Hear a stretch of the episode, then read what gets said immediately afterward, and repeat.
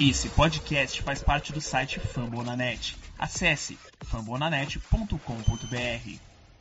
Oh, gosh darn it, don't you know? I'm a cheesehead baby, the pride of Wisconsin. And Grandma's cooking pot pie. Oh, I'm not so typical. I'm a cheesehead baby, the pride of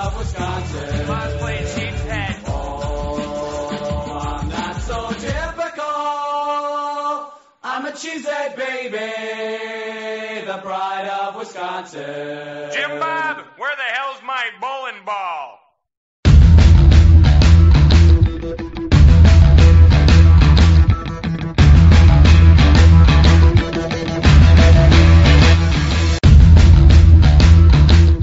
Oh gosh darn it, don't you know? I'm a cheesehead baby,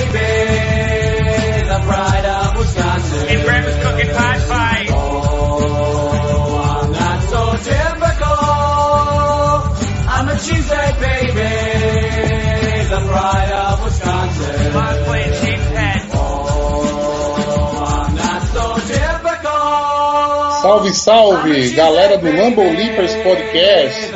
Uma boa noite a todos. Estamos começando agora mais um? Lambo Leapers, o Lambo Leapers de número 200 da nossa história.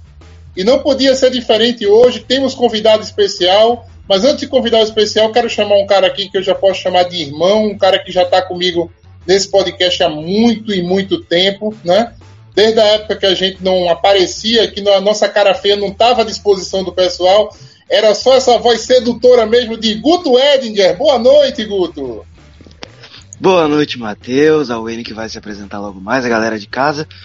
Draft acabou, né? O Packers fez aí um, um mar de escolhas, foram 10 ao todo, e a gente vai destrichar um pouquinho, ver o que ainda falta no roster e dar uma avaliação final. Vamos lá. E a nossa dose de Packers dentro da ESPN, um cara especialista em college e já é membro de carteirinha do nosso podcast. Wayne Eirado, que prazer tê-lo conosco. Ah, o prazer é todo meu, Matheus. Muito bom te rever, viu, Guto? É muito bom mesmo. A gente participou da corrente aqui, todo mundo, para que você ficasse bem. Aí, ó, foi, deu tudo certo. Muito bom estar aqui com vocês. Programa número 200 para falar daquilo do quê? que eu mais amo, que é, são as cabeças de queijo de todo o Brasil que estão aí eh, nos ouvindo e falar sobre esse draft dos Packers. Eu adoro essa mistura, né? Pessoas estão vindo do college, aquela turma de formatura de college, vindo para agora é, o mercado de trabalho profissional dos Estados Unidos, no caso dos esportes americanos. É muito bom ver que os Packers fizeram um draft com muita gente, mas tem muita gente aí que precisamos avaliar aqui aos poucos, né? Porque tem escolhas que podem ter sido um pouco precipitadas, escolhas muito acertadas também. Não, com certeza. E para quem não sabe, o Wayne, assim, é. Eu, toda vez eu esqueço do nome da sigla lá, Wayne, que você faz parte do, do, do pessoal do- da imprensa de college americana. É, College Football Researchers Association, CFRA. É o CFRA, perfeito. Vamos falar um pouquinho hoje de draft, vamos falar um pouquinho hoje sobre a profundidade de elenco, né? Assim que Green Bay tem agora após esse draft, né? Algumas escolhas muito boas, algumas escolhas bem contestáveis, né? Vamos aprofundar. A gente deu aquela opinião da gente pós-draft, né? Mas ali tá um pouquinho de um pouquinho do sentimento enraizado, né? Hoje com a cabeça fria, com assim, com assim, com um semblante de quem tomou um banho já tá, né? Muito mais zen assim no final da noite. Vamos falar um pouquinho sobre essa revisão do draft. Mas falando um pouquinho sobre, sobre draft, né? O Wayne tocou num assunto aí que eu acho bem interessante. É, é, é muito legal você ver no draft o pessoal recebendo a notícia de que é draftado, que foi draftado, né? Garantindo ali um contrato que vai mudar a, a- vai mudar o status da família dele, né? Que vai mudar a, a vida de muita gente ao redor dele, né? O universitário americano não, não recebe salário. Do nada você vai ali, você é escolha de primeira rodada, você garante alguns milhões em contrato garantido, né? Pelo seu, pelo seu trabalho. É bem gratificante ver alguma um pessoal chorando, né? Ver um pessoal assim. Aquela emoção ali faz parte desse, desse, desse molho. Sem dúvida, sem dúvida, Matheus. É algo que é espetacular, é brilhante quando a gente vê que jogadores que tiveram o sonho de um dia chegar a esse patamar conseguem chegar e como ele sempre. É assim, é uma reação que ele pode se preparar para esse momento, que vai ser escolhido, vai receber a ligação do time, mas é, ele não consegue conter ali a emoção na hora que acontece isso, cara, porque é algo realmente excepcional, você se torna a elite do esporte, você se torna um jogador com uma carreira profissional.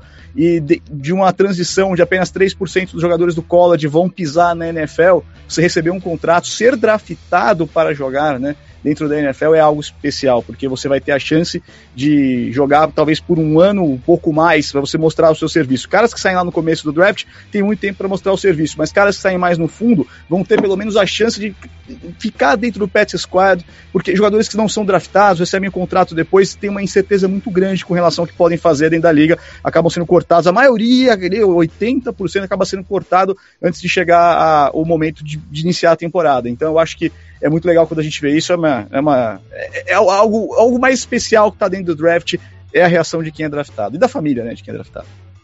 Com certeza. E vamos começar agora essa avaliação da nossa classe. A gente vai atribuir notas, torcedor, e a gente já deixa aqui o, por favor, né? É, pode botar no nosso chat aí, pode comentar, entendeu? Se inscreva no canal, deixe seu like e comenta com a gente também qual nota você dá para as escolhas do Packers nessa, nessa, nesse draft 2022, tá?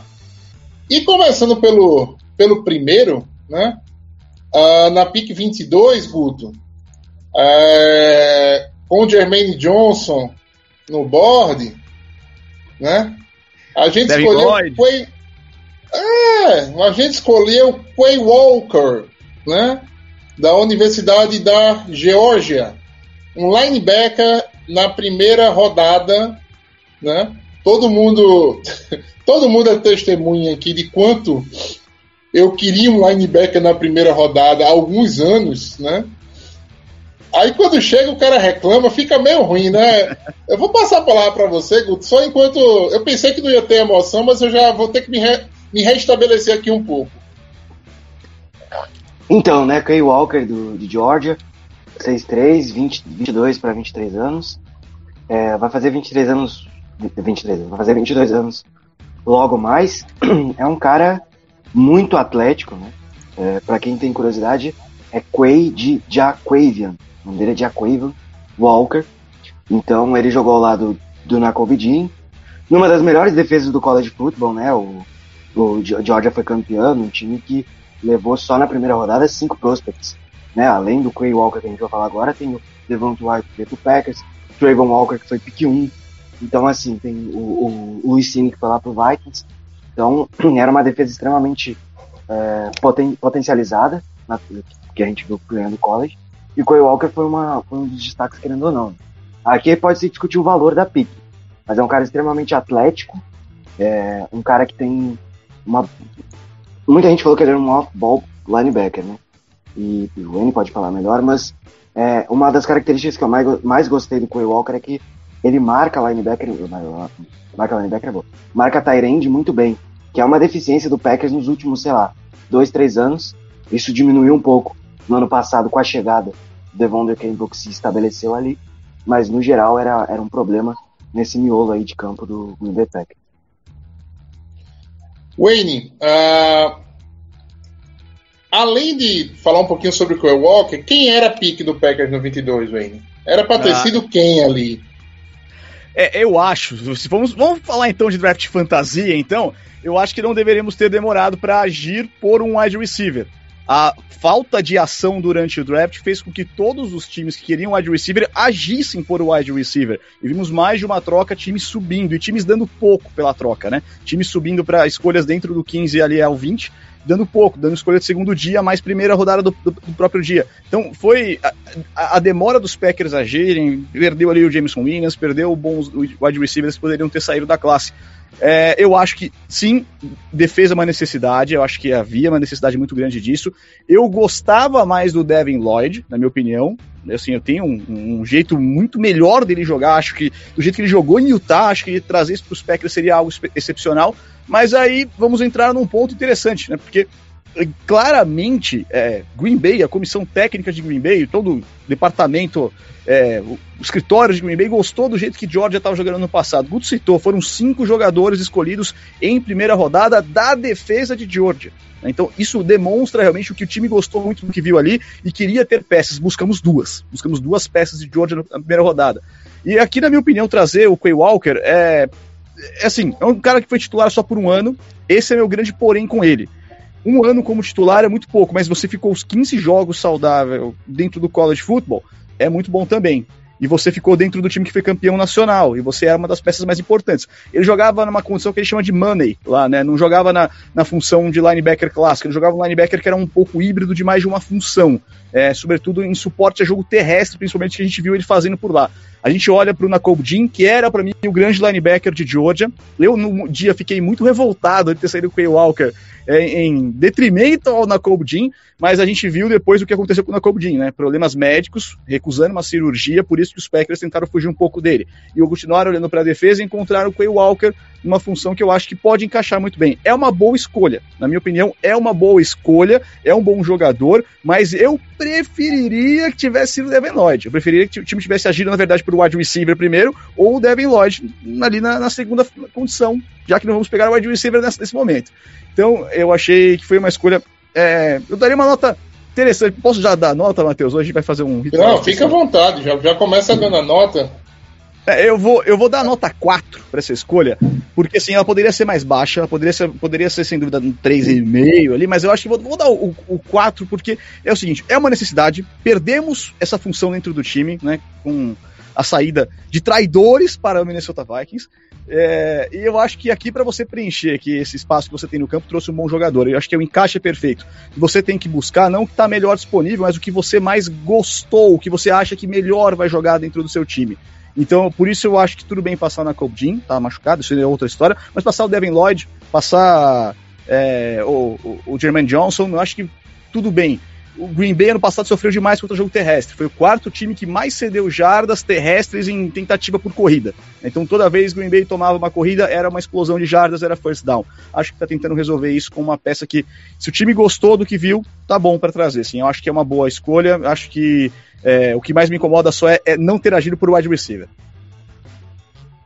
É, sobre essa corrida de wide receiver, Wayne, é, para mim o preço que o Saints pagou para subir e pegar o Chris Olave, Chris Olave, Chris Olave foi um preço alto, né? Não, esse caso assim, sim. É, foi muito alto. O, o, é, mas o preço eu, do eu Lions foi, não, foi ridículo. Aí eu concordo com você. Ridículo. O Vikings, assim, praticamente foi no, no braço amigo, né? Será que o front office do, do Vikings estava preparado para trocar numa condição até melhor com o Green Bay, né? E passar os próximos quatro anos escutando buzina no ouvido de, ó, oh, foi você que deram o Jameson Williams pro cara, pros caras. Será que tem. rola um pouquinho disso na NFL? Ou, tu, ou você acredita realmente que assim a, a, a, os general managers não. assim são frios e calculistas a não ceder né, a uma situação dessa junto ao pessoal do, da, da própria divisão. Eu acho que não é nem uma questão de você quando você pensa que é por clubismo que ele não vai trocar, porque é o rival, é o meu rival, eu odeio esse time. Não é por isso. É porque você vai enfrentar esse time duas vezes por ano. E se você entregar uma peça que vai ser fundamental para esse time para jogar duas vezes por ano e você levar surra duas vezes por ano, talvez por causa dessa peça, é um cálculo que você faz você perder emprego. Então, profissionalmente, tanto dentro. O Gusto tá aí para falar do beisebol, né? Você tenta evitar trocar jogadores, fazer trocas dentro da sua própria divisão. Porque isso vai ser um problema, você vai enfrentar os times 19 vezes no ano, então você vai precisar pensar melhor quando você, quando você vai fazer uma troca. Se vier uma oferta que é, é, parecida, não é tão boa assim, mas ela tá vindo de uma outra conferência, uma outra divisão, você tende a fazer essa troca para você se livrar é, de um problema futuro. Você tá ganhando agora com a escolha, você tá ganhando agora com a troca, mas você pode perder lá na frente. Então, eu acho que esse é o ponto que os times tentam buscar aqui. O profissionalismo disse para você não trocar dentro da divisão, para não ver o seu a sua troca podendo tirar seu emprego em algum momento.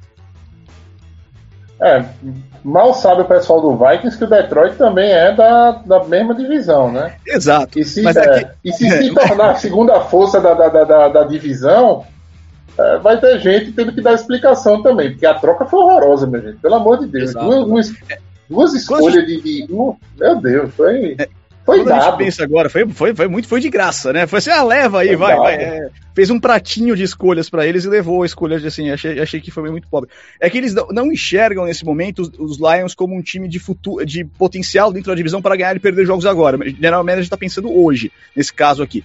Ele quis pensar no, no, no Detroit de hoje. O Detroit de hoje é um time que não vai chegar após temporada. No ano que vem, talvez já comece a brigar. Mas na metade se- seguinte da década aqui, ó, a partir de 2025, 2026, pelo número de escolhas que esse time tem, é um time que tende a ter. dá muito trabalho. Com e aí sim, certeza. aí vira o problema. Então jogou o problema lá pra frente. Veio uma boa oferta, tava em dúvida, não era. é, se fizesse uma escolha, ele teria sido muito cedo, porque eles estavam querendo buscar, então fizeram a troca.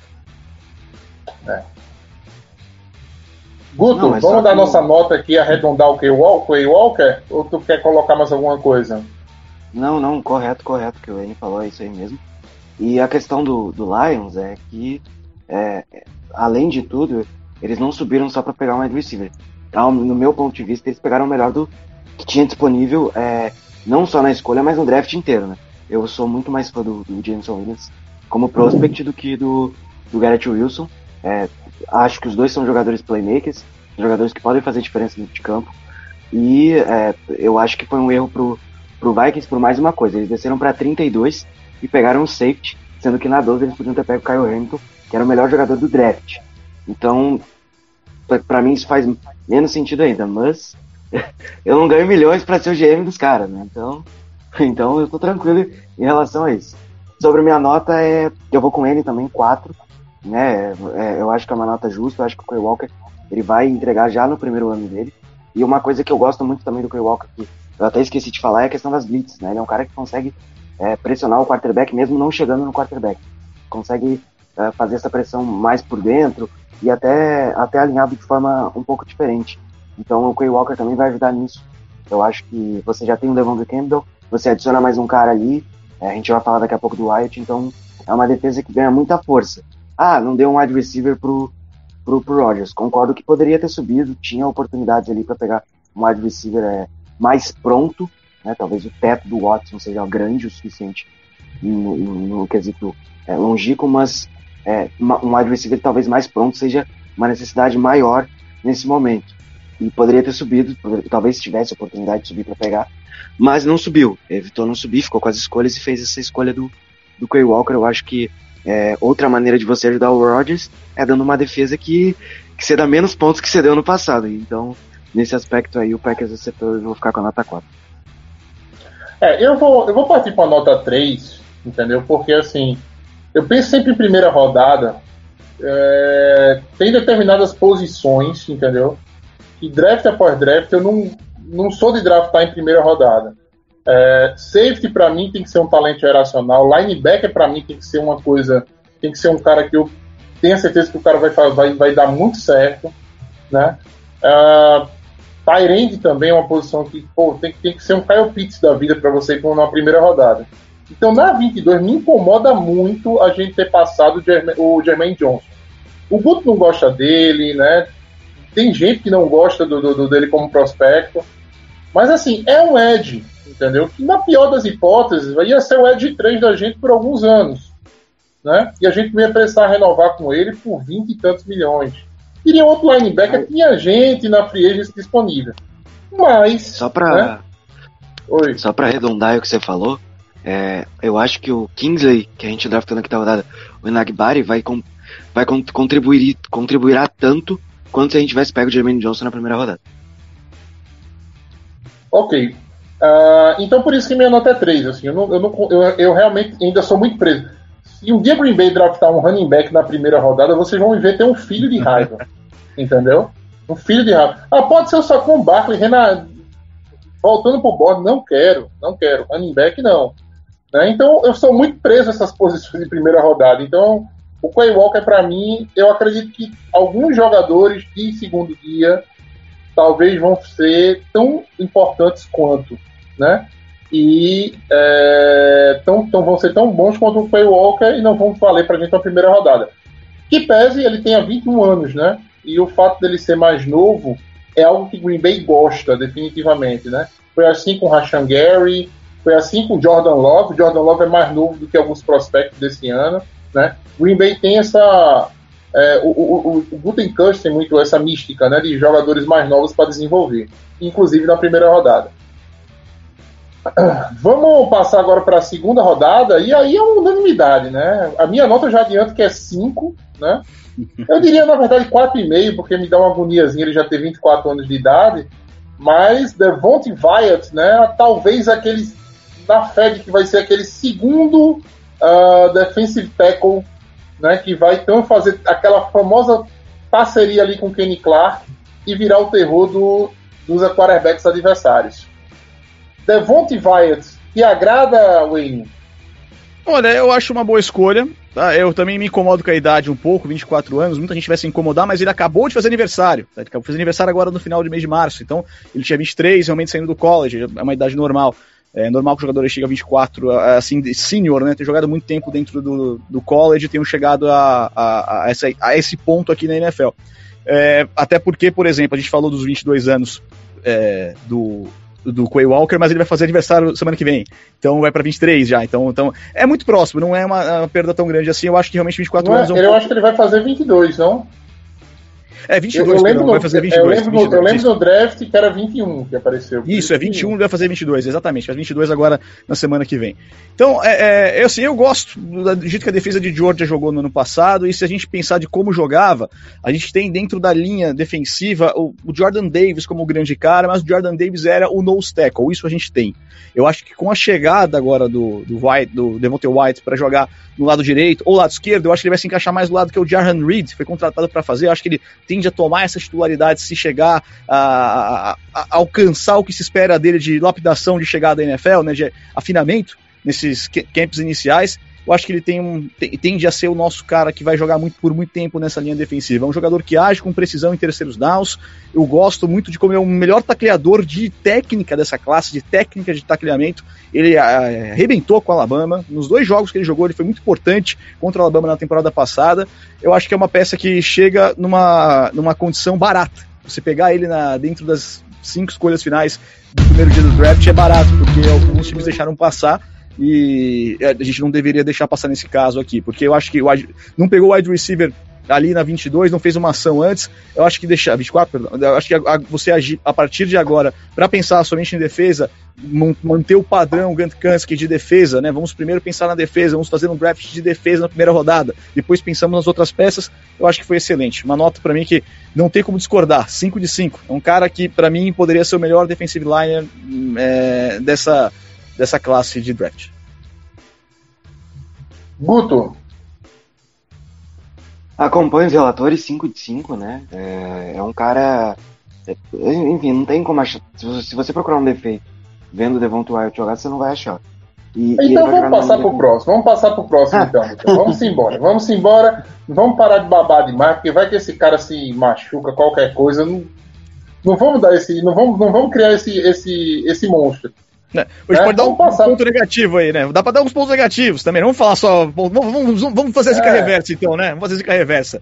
não sei se vou passar é. aqui na frente do Guto, mas vou só fazer a zica reversa que ele não conseguiu nota para conseguir bolsa de estudos no college football no primeiro nível. Ele ficou inelegível para isso. Então ele teve que jogar no Community College no primeiro ano de college para conseguir melhorar uhum. as notas, para conseguir receber uma bolsa lá para poder jogar com Georgia. Aí, e esse foi o grande. Demorou para ele conseguir também Georgia ganhar espaço, foram dois anos, e ficou cinco anos no college. Por isso, todo esse, esse problema para a relação dele chegar tão tarde aqui na NFL. É, é, o ponto que pode ser problema para ele. ele. ele. pode ter dificuldades de, de leitura de, de, playbooks. Ser um cara não, que não é muito esforçado e muito dedicado a ações secundárias além do campo. Né? Além de você, você estudar adversário é muito importante. E se ele não aprendeu isso na, nessa transição, vai ter que aprender agora na chegada da NFL.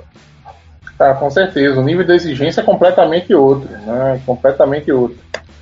Vamos passar agora para a pique mais sexy desse draft de Green Bay, né? Eu era um dos caras que queria, eu queria porque queria o Christian Watson em Green Bay. Todo mundo falou, não, George Pickens é melhor, vamos subir pelo Jameson Williams. Eu falei, meu irmão, olha, eu vi no tape, velho. Eu vi no tape, no tape não mente. o cara é um monstro, é um Pegasus alado, né? Christian Watson na nossa escolha, né? Troca com o Vai que subimos, pagamos caro. Pagamos caro, porque o que é bom a gente paga caro, né? E ele é o nosso o nosso novo wide receiver, né? Aquela peça grande, gigante, rápida, que vai fazer a diferença no nosso ataque. Uh, Wayne, Christian Watson saído de da North Dakota State University, quatro vezes, três ou foi quatro vezes campeão, né? Da, da- três, três vezes campeão. É, o que falar e o que esperar dele, inclusive em relação ao encaixe com o Aaron Rodgers nesse time de Green Bay? V- vamos começar já pelo, pelos pontos negativos, né? Eu não- eu quero deixar o gosto doce na boca do nosso nossa audiência, nosso torcedor, o pessoal que tá aqui na live, quando eu terminar de falar do, do Christian Watson. Vou começar pelo ponto negativo. Christian Watson jogou quatro anos no college, ok. Jogou no- na FCS, jogou no que é a segunda divisão na prática do college football. Nunca enfrentou na carreira dele um adversário de primeira divisão. E isso é um problema, porque ele nunca enfrentou um corner de nível de NFL. Ele nunca passou nem perto de enfrentar um corner de nível de Pets Squad. Tá? Ele não enfrentou uma boa secundária na carreira. Os números dele são bons, ele jogou muito bem, mas ele não jogou contra grandes adversários. North Dakota State é espetacular, N ganhou três nacionais nos últimos quatro anos e, e ganhou dentro da última década, ganhou muito mais. Só que quando a gente está pensando em adversários que North Dakota State tem pela frente, é por, é, e o jeito que o programa trabalha, a gente tem aí o porquê que os times produz tantas peças boas para ser campeão nacional, mas nem tantas assim para chegar à NFL. Muitas chegam, muitas não chegam, tá? Muitas acabam tendo uma, uma conversão ruim aqui na chegada próxima à NFL. Já vimos até dos Packers chegando no wide receiver que era talento, que era classe espetacular de North Dakota State nos últimos anos, o, o Shepard, né? E que não deu tão certo assim aqui com a gente. Ele era uma peça de North Dakota State que veio não draftado. Ele bateu lá em 2018, ele bateu mil jardas, ele era o principal recebedor. É, quando a gente, agora pensando no lado positivo, vamos pensar a história dos Packers draftando no segundo dia, né? A gente pensa, buscou em segundo dia, Jordan Nelson, Wendell Cobb, que veio de Kentucky, o Devante Adams, que veio de Fresno State, Jordan Nelson veio de Kansas State, então caras de small school, caras de universidades menores, não são universidades oba-oba, não são as divas que estão chegando já direto, os recebedores chamam de divas dentro do, do plantel de recebedores, então são caras que têm a cabeça muito bem preparada chegando dentro da NFL, que não foram as grandes estrelas nos grandes palcos, caras que têm muito talento e que podem ser lapidados. É, o que, que eu gosto de- de- do trabalho aqui do Christian Watson? É um cara que tem uma profundidade muito grande no campo, um cara que jardas após a recepção é espetacular. O pai dele foi jogador pelos Packers, então ele tem uma relação boa né, com relação ao time. O pai dele foi é, defensive back aqui por meia década, nos anos 90. Então temos um, estamos trazendo um, jogador que tem relação com a gente, que fica muito bem de verde e amarelo, já sabemos disso, né? Capacete amarelo, camisa verde, ele fica muito bem. É, mas contra a marcação, acho que é espetacular o trabalho que ele faz. Ele consegue sair muito bem de uma marcação com dois, três jogadores. Ele consegue, no jogo de pernas, sair da marcação e ficar livre para receber a bola. E bons quarterbacks passaram ali a pass- passar a bola para ele. Né? A gente pensa é, que o Trey Lance, o quarterback passou para ele, o Winston Stick, está hoje na reserva dos Chargers, passou a bola para ele. Então foram bons quarterbacks passando a bola para ele. E nos últimos três anos ele foi o alvo favorito desses caras. Ele foi o alvo favorito do Trey Lance. E isso é, é- isso é muito significativo. Apesar de não ter batido mil jardas nessas últimas temporadas. Que é um, para mim é um ponto um pouco negativo jogando na FCS, né? Que tem 15 jogos na temporada da FCS, quase 20. É, o, o que eu vi também, Wayne, é que uma coisa que, assim, eu estava pensando nisso agora, na verdade. É, essa análise em cima do Christian Watson, de ele enfrentar uma. tá numa liga menor, enfrentar uma liga menor. Ah, se você trouxer ela para o Trey Lan- o Trey Lance também, É um problema. é, uma, é um absurdo, é, então, assim, ele ter sido draftado tão cedo pelo 49ers, né? Não, Ou a acho que- avaliação, talvez, para um QB seja diferente. para um QB o peso é diferente. Há posições e posições, né? Para um QB o peso é um pouco diferente. É, você vai ver wide receivers, tight ends tendo menor é, brilho de FCS para jogar, jogar na NFL, mas quarterbacks acabam sendo, sendo bem bem olhados, acabam sendo bem vistos, porque o quarterback você consegue identificar o tempo todo no vídeo toda a mecânica que ele vai fazer, todo o tipo de, de movimentação que ele vai fazer para passar a bola, então você consegue ver se ele tá pronto ou tá cru. Se, se tivesse um cara mais rápido, tivesse um jogador mais rápido na- na- na- contra ele, como é que seria a condição? Com wide receivers, o wide receiver aparece na tela, a gente tem as câmeras que. Mas nem sempre o wide receiver serve como cara de highlight e VT no que precisa ver dele. Porque ver o cara recebendo bem a bola é ótimo. A gente pegar os melhores comentários meus aqui vai, vai, vai ser um, um ó, concurso, mas se pegar meus piores também, ó, aí vamos lá, né? Eu já, já errei muita coisa também de análise de draft, por exemplo. Então eu acho que não, não dá pra você só pegar os melhores e analisar. No caso do quarterback, você analisa os melhores e os piores. O wide receiver, você acaba analisando só os melhores momentos dele. Então você eh, vai ter que lá ver quais são os de- procurar os defeitos deles, deles, dos wide receivers que vêm de FCS, pelo VT.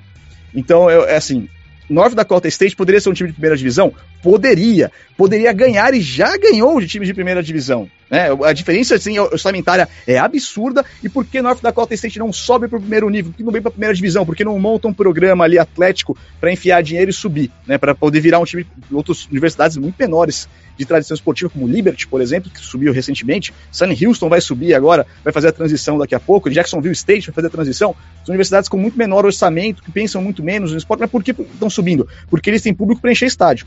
North Dakota não é um estádio que não é um estado que você consegue encher, e ali onde fica a Universidade de Fargo, não é um lugar que dá para você encher sempre com o público mínimo que você precisa ter na primeira divisão. Você tem que ter um público mínimo. Já vimos universidades de 5 mil estudantes querendo fazer programa de primeira divisão e tendo quebrando as pernas ali no meio no segundo, terceiro ano por não estar batendo o público mínimo. É, porque você tem que bater ali mais de média de. Você tem que estar para mais de 20 mil bater mais de 10 mil de média. Então esse é um problema. Então, é por isso que North Dakota State na primeira divisão. É só um aspas, por, um, um parênteses, porque na primeira divisão. Mas há a diferença. Quando você olha para um quarterback, você olha para outras coisas. E é, no caso do, do Trey Lance, ele recebeu ofertas de primeiro nível e decidiu jogar em North Dakota State, né? Que ele ganha- ganharia ali um- uma experiência maior de tempo, talvez, jogando. Vamos passar para nota então do Christian Watson. A minha é 5, tá? Eu tô fechado com ele e ninguém, e ninguém vai me, me fazer tirar esse 5 dele, não. Mas, Guto, Wayne, vamos fechar essa nota aí no Christian Watson. Cara, eu vou fechar com 4,5, 4, 4, 4. Eu acho que o Christian Watson é um, um jogador que pode acrescentar. É, ele vai jogar com o Rodgers, então isso facilita muito a vida dele. Eu vi muita gente reclamando que ele não tem um, uma árvore de rotas tão grande assim e tudo mais, mas ele tem 1,96 e é muito rápido. Ele, ele pode correr em linha reta a carreira inteira dele, que ele vai ganhar dos caras e vai anotar touchdown, porque ele tem uma explosão física muito forte. Ele é um cara muito atlético, né? mais um da, da classe aí do, do Gucci. Então eu vou ficar com 4, eu acho que ele, que ele vai contribuir também no primeiro ano. Eu acho que ele tem tudo aí para ser um, um bom recebedor pro Packers e, cara, ele foi All America nos dois últimos anos. né? Co- Como ele falou, ele só não jogou a, a primeira divisão do college porque ele não quis, mas ele tinha talento e tem talento para isso. Então acho que, que na, na, NFL ele pode, pode, pode ajudar. E é um cara que eu, particularmente, gostei bastante ali naquela escolha. Se fosse ele ou, ou o Pickens tinha disponível, eu ficar bem satisfeito. É, muita gente esperava que era o Pickens, né? Na hora que o Green Bay subiu, o pessoal falou, pô, saiu o Pickens, né?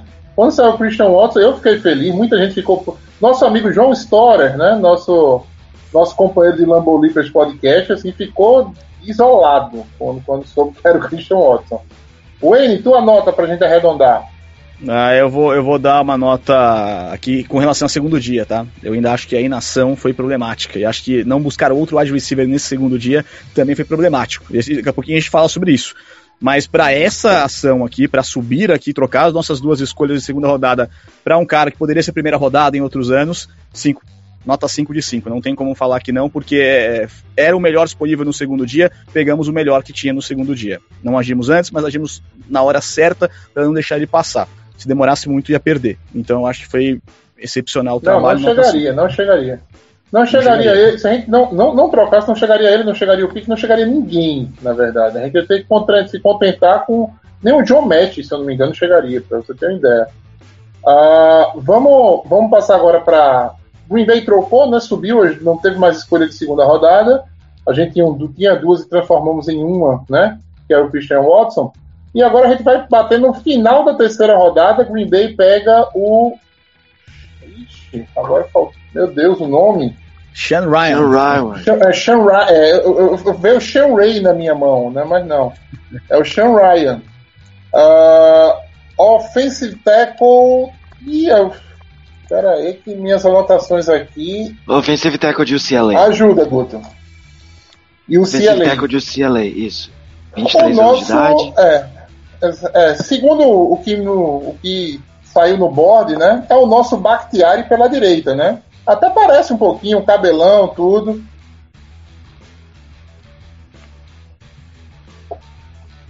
Cara, o Ryan é um cara que pode jogar de guard também, né?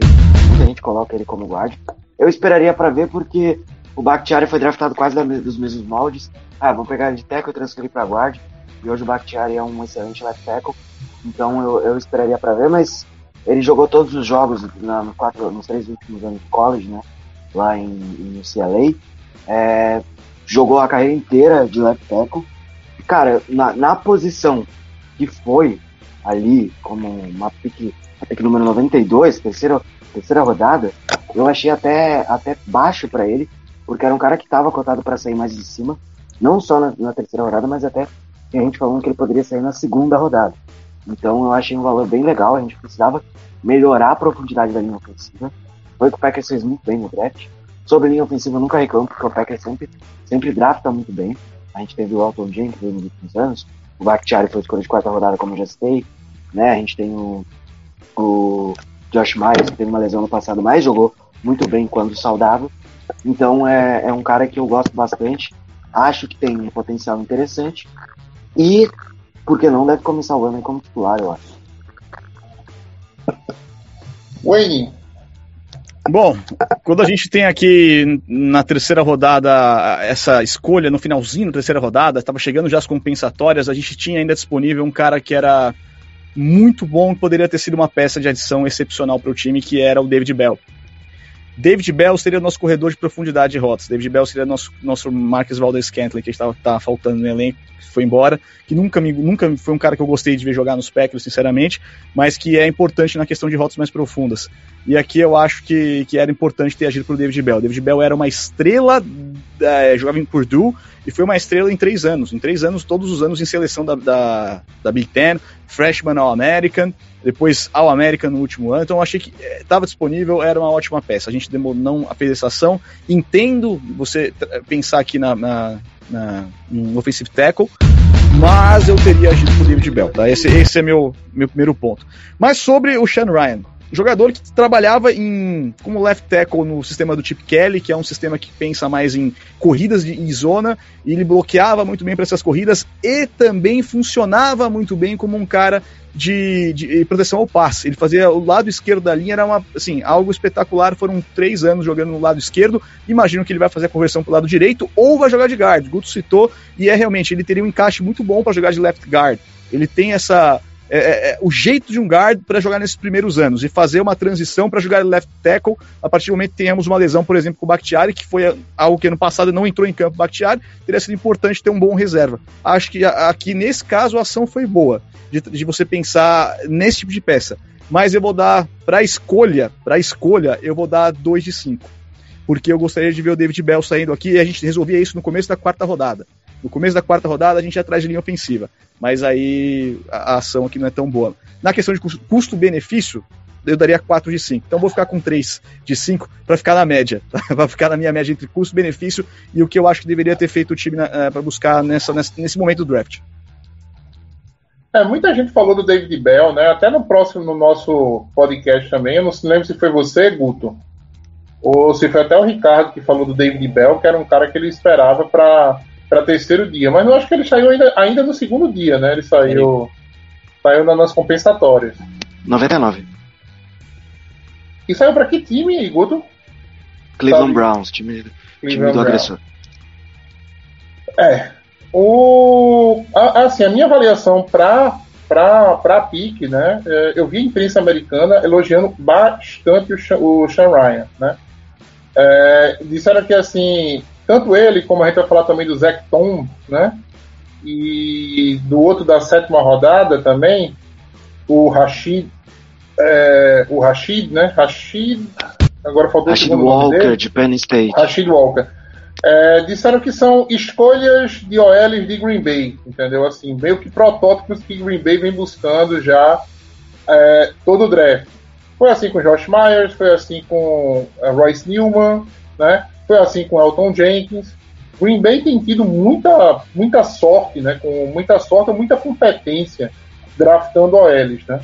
Então, eu vou dar uma nota de 4,5, entendeu? Não vou dar um 5, porque também eu esperava talvez um, um wide receiver né, na- na- nessa situação, mas eu vou ficar com 4,5 então para o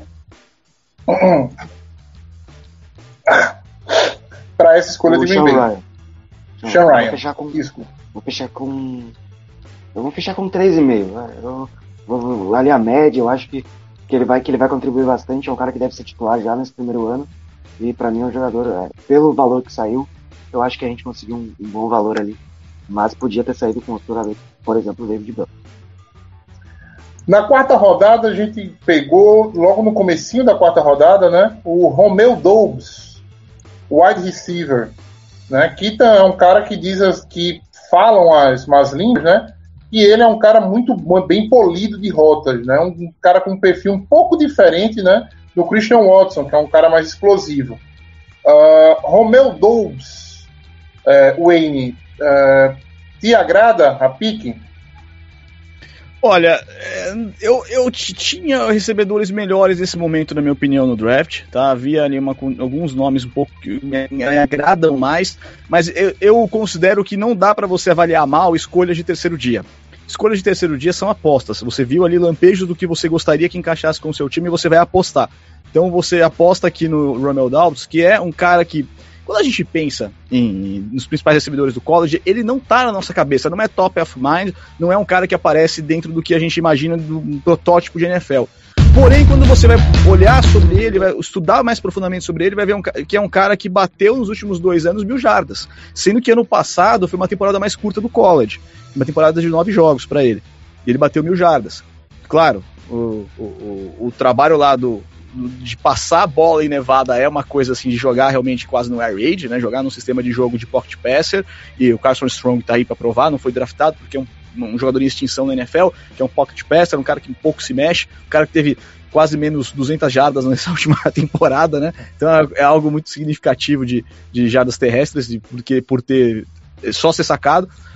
É, eu- assim, quando a gente olha para ele, a gente vê que é uma peça que pode ser importante na questão de, de principalmente special teams nesse primeiro momento, que foi um retornador muito bom na Mountain West. É, e eu acho que a aposta é válida. Qualquer aposta do último dia aqui é válido.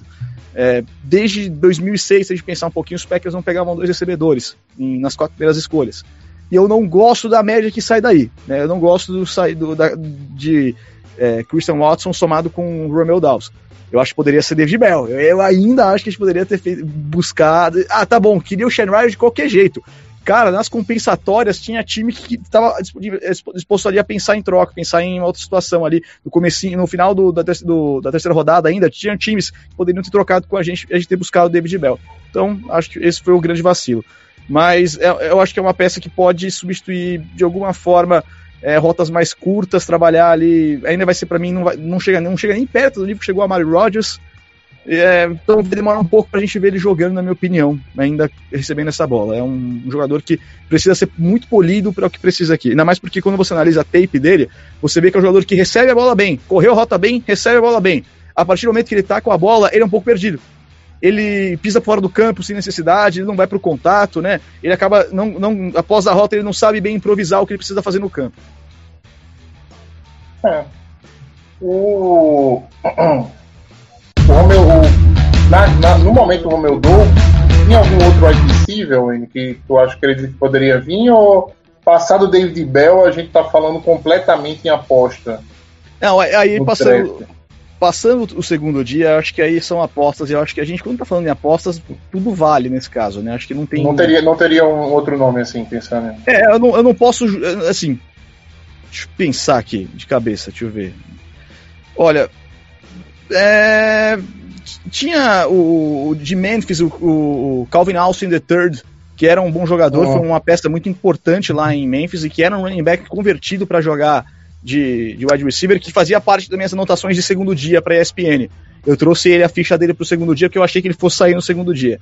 Então acho que tinha essa peça que era importante, mas ele trabalharia numa questão mais de slot, uma questão um jogador recebedor um pouquinho mais baixo, um pouquinho mais de rotas mais curtas. Então acho que a gente já tem isso com a Mari Rodgers. Eu penso que tudo bem deixar passar. Com o Kobe também, né? E o Cobb também, que é um É, veterano Cobb fazendo isso também, sem dúvida, né? É, eu acho que o Kyle Phillips também era um cara que tem um bom talento, que era de UCLA, que tinha feito um bom trabalho lá, que também poderia ter saído aqui. Mas no caso de apostar, aí eu começo. a- é, eles veem coisas que nós não vemos direito. Eles conseguem enxergar melhor do que a gente, porque eles mandam olheiro pro estádio, querem ver alguma coisa. Então tem, tem uma coisa ali que eles viram que eles gostaram e acharam que era melhor. Porque não viram em Pro Day, tá? Ele tá com uma lesão no joelho, não participou do Combine, não participou do Pro Day. Então, é, assim, é um cara que fica um pouco incógnito se ele vai ser tão rápido assim quanto se espera. Porque no tape não parece tão rápido, tá? Não parece tão rápido. É, vamos só dar a nota, né, pra gente passar adiante. Ah, eu fico no Romeu Dobbs, eu, eu confesso que eu ficaria um 3,5, assim. Eu, eu posso até dar 4, porque eu gostei da ideia da gente, da, de a gente ir atrás de um wide receiver, né? Então eu acho que eu ficaria com 4 pro Romeu Dobbs. Pra pique, no caso, né? Jogador a gente dá só daqui a 3 anos, a gente vai saber. Guto, Cara, eu vou ficar com a mesma nota que você. Eu acho que é um cara que vai aparecer bastante em Special Teams também, né? Como retornador, ele, ele tem um. Ele, ele quebrou o recorde. É, ou melhor, o primeiro toque dele na bola do college foi um retorno de 80 Punter. jardas para touchdown. É, de punch. Então, ele é um cara que trabalhou muito tempo como, como retornador. Eu acho que ele vai, ele vai aparecer bastante nessa função. E é um cara para ter profundidade, mas eu acho que, que ele há de fazer o roster, né? É, eu vou e a fechar com nota, três. Guto? Vai fechar com 3, Guto. Ah, 4, quatro, não, eu já dei tinha quatro. falado, perdão. Quatro, quatro, quatro. Perdão, Guto, perdão. Tá, Eu já tinha falado, eu lembrei agora. Ah, continuando na, na quarta rodada, sim. é, Green Bay foi atrás, no caso de mais um. Né, todo mundo achava, caramba, vai sair esse Edge, não vai sair esse Edge, se vai sair esse Edge. Acabou não saindo o Edge e vindo mais um AL, né? Zecton. Ou. É, não, foi o Zecton, sim. Ah, Zecton. Um cara que eu vi alguns analistas colocarem como terceiro center desse draft. Eu não sei se vocês concordam, mas novamente um cara com raiz alto, né? Novamente um OL é, com a cara de, de pique de Green Bay. É, como é que vocês avaliam essa chegada aí do Zecton? Olha, eu acho que quando a gente tá pensando. Vou deixar o Guto falar primeiro, se o Guto quer falar alguma coisa do Zecton. É, é que eu vou, vou me empolgar aqui um pouco, hein? Porque eu acho que o Zecton foi uma grande escolha. Eu também acho, eu também acho um cara que, que era pra ter saído no segundo dia facilmente. Ele, ele consegue jogar bem de center, ele consegue jogar bem de guarda e você consegue ele consegue jogar bem de, de tackle. Pra vocês terem uma noção, ele jogou a carreira no. jogou muito tempo em, em Wake Forest, né?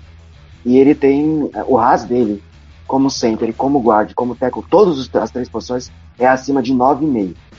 Então é um cara que é muito atlético. É, o Dan, o Dan, Dan Brugler, da- do The Athletic, elegeu ele como a melhor escolha do Packers de todo o draft. E eu acho que pelo valor da escolha e onde a gente pegou o Zecton, pra mim é, foi a, a- uma escolha gigantesca. Assim, eu acho que ele vai ser um cara muito útil nessa linha ofensiva. São 23 jogos como left tackle e 14 como center. Então é um cara que tem, além de ser muito atlético, tem um, um QI, né, um QI de futebol americano bem alto. Jogar de center nunca, nunca é fácil, independente do, do- da, da universidade ou do, do time que você joga. Wayne, tá permitido se empolgar. Agora pode, então vamos lá. Pra mim é o grande sleeper da linha ofensiva desse draft. Pra mim, ele é um cara que você precisa ter no seu elenco pra ser reserva é, dentro do que você precisa de chegada da NFL. Por quê? Quando você olha para um deep chart de reserva de um time, os caras ocupam mais de uma função. Você não consegue ter um para cada função exata. Então você vai ter um, um cara que vai fazer três funções. E aqui está Zecton. Porque ele jogou os dois primeiros anos como center no college e depois foi para left tackle. Em todos os momentos ele foi considerado dentro de seleção de conferência, ou ele era pelo menos menção honrosa lá na ACC é, jogando contra os grandes times, tá? Jogando contra potências, contra os melhores edges da ACC no momento que era que era center, então isso é importante. Já como left tackle já não tinha uma classe tão boa de edges dentro da ACC, mas ainda assim um cara importante. Por 23 jogos como left tackle, 14 como center, e eu acho que ele pode jogar de guard, pode jogar de, de, de tight end, de big guy que chega para receber a bola, porque ele é, é assim, é, é, assim, é um pouco exagero, tá, gente, tá? Mas eu acho que ele é, ele é um cara que pode ser polido em várias posições. Você pode trazer ele para ser o seu reserva unicórnio. E é isso que um time precisa ter hoje, isso quando pensa em quarta rodada no draft. Para mim, a melhor escolha em custo-benefício dos Packers realmente dentro do draft, para mim é um cara que vai começar como backup, daqui dentro dos Packers, em algum momento vai se encaixar nessa linha como titular, se manter saudável. Vai se encaixar dentro dessa linha ofensiva em alguma posição como titular. E pode ser até mais de uma, porque talento ele mostrou que ele tem. Ganhando no último ano também lá um prêmio da ACC, que é difícil um cara de linha ofensiva ganhar, que é ganhar o prêmio de. É, o, o Jim Talton, que é dado para o melhor jogador sênior, né, na questão de tanto mérito acadêmico e mérito atlético. E ele fez isso por lá, e eu acho que é um cara que está prontíssimo para ser esse reserva que a gente precisa. É, vamos fechar a nota então. Eu acho que a gente vai fechar com 5 aí na escolha do Zecton, né? 5. Se é o grande livro desse draft, não vamos, não, vamos nem, não vamos nem matematizar a parada. Vamos passar para quinto dia, que o Guto agora, que é a vez do Guto se empolgar, né? Com Kingsley Enagbar. É um cara que eu achava que ia sair ali no, no, no máximo na quarta rodada, no comecinho da quarta rodada. Quando ele não saiu na segunda rodada, eu falei, putz, ó, é um cara aí que vai é interessante para o terceiro dia. É, Kingsley Enagba caiu bastante no draft, né? Assim como na Cobidin caiu também. O que é que você acha dele, Guto? Ele é melhor que o Jermaine Johnson mesmo? Cara, eu acho que pelo custo-benefício, sim. Eu acho que é assim. É, a, a, gente vai entender agora por quê. Jermaine Johnson foi uma escolha de primeira rodada. É, eu, não, eu não gosto do Jermaine Johnson, mas ele foi um bom prospect fez boas temporadas no college, assim, o valor dele tá ok, ainda mais num Jets que fez um draft incrível, impecável, né, o draft do Jets, assim. E o, Enagbari, é, muitos especialistas colocavam ele como um dos 100 melhores prospects do college para este draft, né? É, então, ele estava muito cotado para ser entre segunda e terceira rodada. O Packers pegou ele na última escolha do, da quinta rodada. De, detalhe, o Packers desceu ele tinha 70, 171, deu um trade down, foi para 179, que eu acho que era do Broncos, e é, pegou o Enagbari. E, cara, é um cara que, que teve, nas últimas três temporadas, de média, sete tackles para perda de jardas. É, a última temporada dele, ele teve 4 sacks e na penúltima, 6. Né? A 2020 foram, foram menos jogos que ele disputou, obviamente. E ano passado ele liderou tanto South Carolina em tackles para perder de jadas como sex e era um dos líderes daquele elenco. Então é outra outra virtude que eu gosto bastante, né? Quando o cara tem esse senso de liderança, consegue consegue puxar com, ele, com, com o resto do time. E é um cara relativamente novo, assim, ele ainda não tem 23 anos, a, acabou de fazer 22 anos, agora em janeiro. Então, é, para a rotação, pro que o Packers precisa, tendo o Gary, tendo o Preston Smith, você precisa de um cara que contribua quando entra. O Enagbari vai ser isso e pode ser mais. E, e, pelo valor da pick, que é o que me deixa mais, mais feliz ainda, é algo que, pô, na quinta rodada você sair com um cara desse nível, é tipo que o Ravens fez quando ele conseguiu draftar o, o Odiabo, acho que era o Odiabo que fazia a outra ponta com o Aidan Hudson, pelo uhum. valor da pick só porque ele estava lesionado. Então, nota 5 para mim, o Nagbari foi uma das minhas escolhas favoritas desse draft. Wayne, eu acho também uma grande escolha, porque é um cara que não, não se esperava que estivesse disponível na quinta rodada, dado o talento que tinha, mas a classe é tão profunda de Eds, né? E o momento que ele foi obrigado a sair do college também é complicado, porque vinha muita gente de talento e os times, quem precisava de Ed, acabou agindo ali no top 8 dos Eds e ele acabou caindo um pouquinho, né? Dentro do draft. Ele é para ser um cara de segundo para terceiro dia, né? final de segundo dia, começo do terceiro dia, aparece na quinta rodada. Acho que é muito bom, porque ele foi seleção da SEC na temporada de 2020 temporada complicada para South Carolina, mas que ele conseguiu jogar muito bem. Liderou o time nos últimos anos em tackles for loss, em fumbles forçados, liderou ano passado isso também, foi capitão do time e decidiu não jogar o bowl justamente para se preparar aqui. Para essa parte eu não gosto tanto, tá? De você não jogar o bowl para você jogar dentro da, da, da NFL, para você pensar já em draft. É, eu acho que eu, sendo capitão do time, né? eu critiquei isso lá inclusive na transmissão.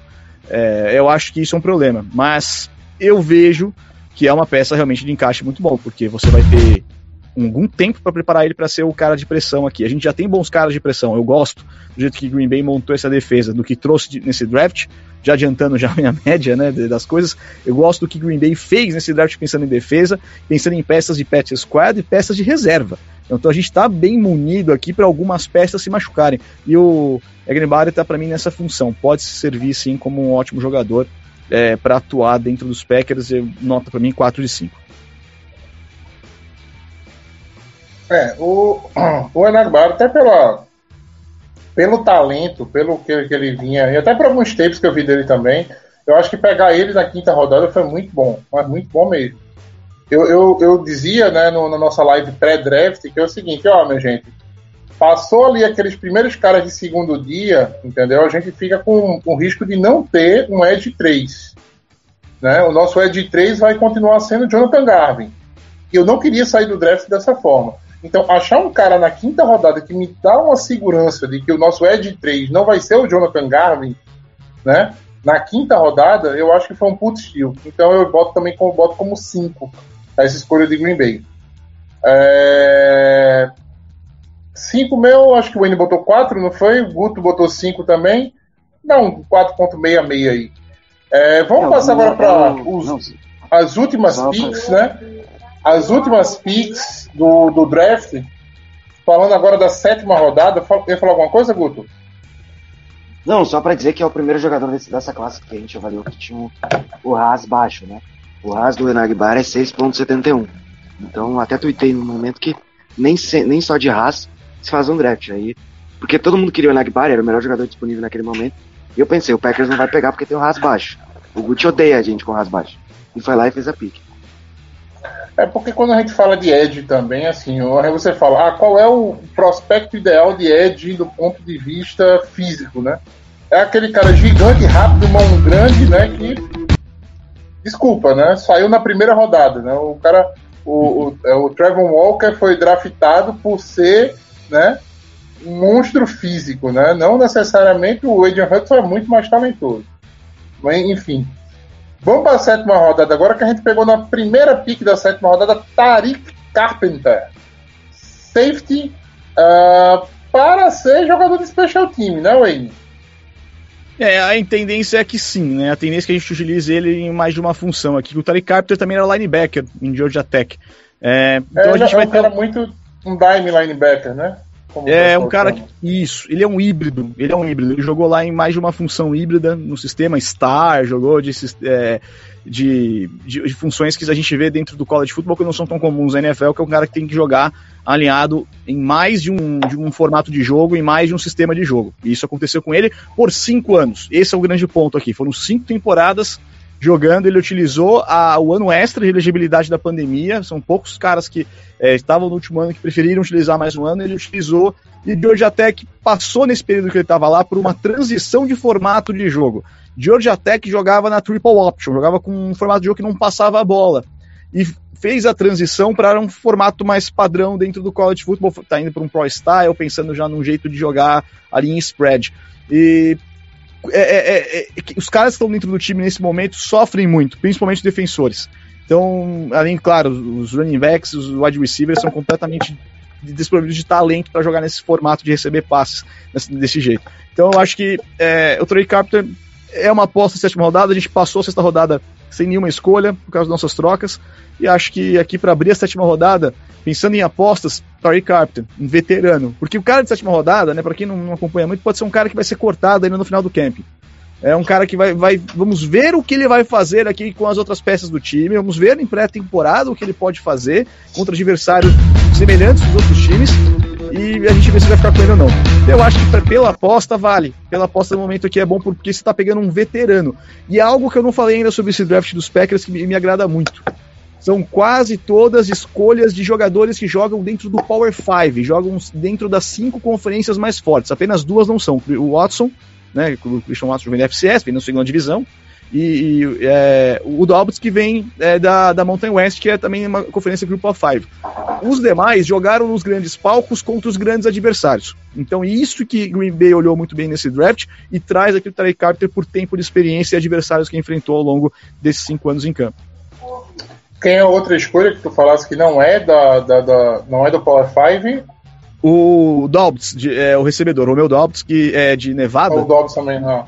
Nevada joga Mountain West, joga uma de conferência que não é das cinco mais fortes, é das cinco mais fracas. Ok. Uh, vamos dar uma nota para o Tariq Carpenter. Quer falar alguma coisa, Guto? Eu acho que não tem muito o que escolher, né? Assim, é, quando a gente chega em sétima rodada, né? Como o Wayne disse, né? A gente vai pegar uma galera ali que pode ser é, pode fazer um special team, né? Pode, é, são apostas, né? Apostas com, do, do, que vem. Eu acho que não tem. É, isso aí é eu, eu, do, eu, seria, do Bizarre. eu seria a favor, inclusive, da gente não dar notas é, é, aos jogadores de sétima rodada. Vamos comentar rapidamente, assim, né? A gente tem o, o, o DT, né, que chegou, outro jogador de. Ih, perdemos. O Matheus aper... o Matheus apertou um pouquinho. É, o próximo jogador é o o, o Ford, né, o defensive tackle de Sim. Miami. Ele é um cara gigantesco, trabalhou como como trabalhou muito em special teams, em bloqueio de field goal range, em punch também, é um cara que dos draftados do Packers é o que tem o raio mais, mais baixo, 3.71, algo assim. E, e pra mim, as duas primeiras escolhas da sétima rodada são escolhas de que deram pro Bizarre falou, fala os caras que você quer fazer os special teams aí, faz funcionar do seu jeito aí, a gente vai estar te dando essas escolhas. Exatamente. Pra mim foi isso, você gostou? velho? Exatamente. Eu, eu- olha, Guto, eu acho que essa foi uma escolha é, até que também boa, pensando no protótipo dele, né? Do que ele poderia fazer em protótipo. Em questão, o Ford é um cara bem pesado. 152 quilos, né? É algo que chama bem atenção para você ter dentro dos seus defensive tackles. Você ter- pode ter um reserva de nose tackle aqui saindo dessa escolha, né? Eu acho que isso é interessante. É um cara que também com 5 anos de college, 4 em campo. É, poderia ter ficado mais um, não quis, mas 4 anos em campo é bastante coisa. É, os últimos dois, é, perdão, os últimos três como titular. Então, é, eu acho que é uma peça importante. Miami não está no seu auge é, de jogadores que tem por lá, mas também não é um time que toma surra todo ano. Então, acho que a gente tem sim no Jonathan Ford um cara que foi importante aqui nessa defesa dos, do- dos Hurricanes. Eu acho que é uma boa escolha também. Se pudesse dar, dar, dar, dar nota, né? Daria, daria uma nota aqui também boa na questão pelo fato de ser um, um jogador que tem um protótipo muito bom, só que caiu muito pelo, principalmente pela idade, né? Pelo pelo tempo e pelas lesões no college. Estamos chegando em quase uma hora de live, né? E queria pedir a todo mundo que está aí comentando no bate-papo, daqui a pouco a gente vai dar uma passadinha no nosso chat.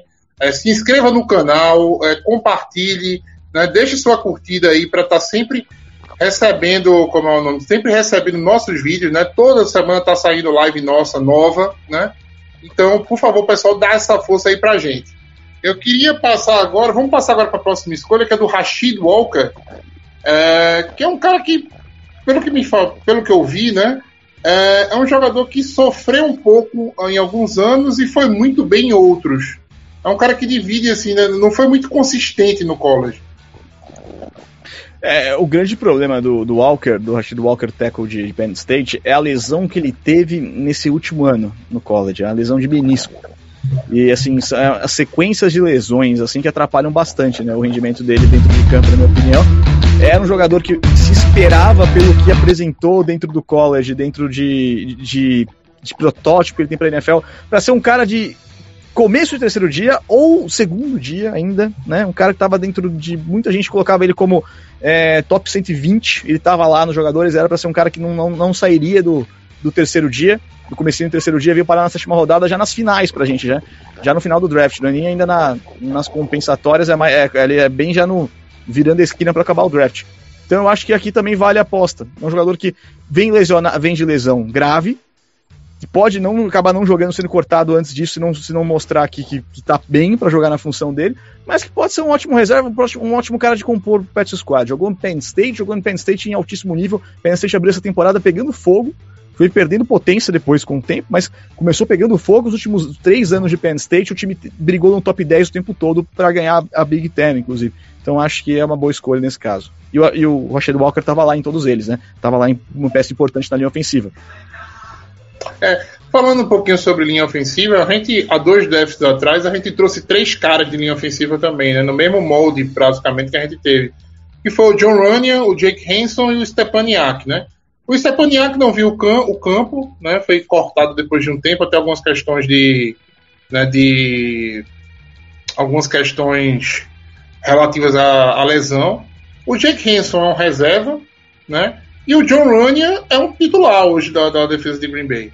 A gente tá pegando três OLs que eu vejo pessoalmente um potencial maior ainda de fazerem, é, como é o nome, de, de, de um dia se tornarem titular né, no, no Green Bay Packers do que esse draft que eu, que eu citei recentemente do Hanson, do Stepaniak e do Runyan.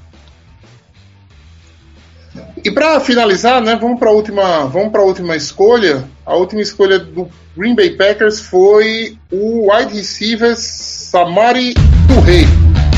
Não confundir com o Tolo Colo Touré, zagueiro, nem com o Yaya Touré, né, craque da seleção senegalesa. Uh, é o Samori Touré. Isso. Guto, é o. O que é que a gente pode falar dele, hein? Cara, eu acho que eu, pelo valor, né? Só, só corrigir é, é da Costa Mar. É, o, o Samori Touré é um cara de Nebraska. É, é outro cara que, assim, pelo valor da pick e por onde saiu, é um cara de sétima rodada, tem que dar as proporções.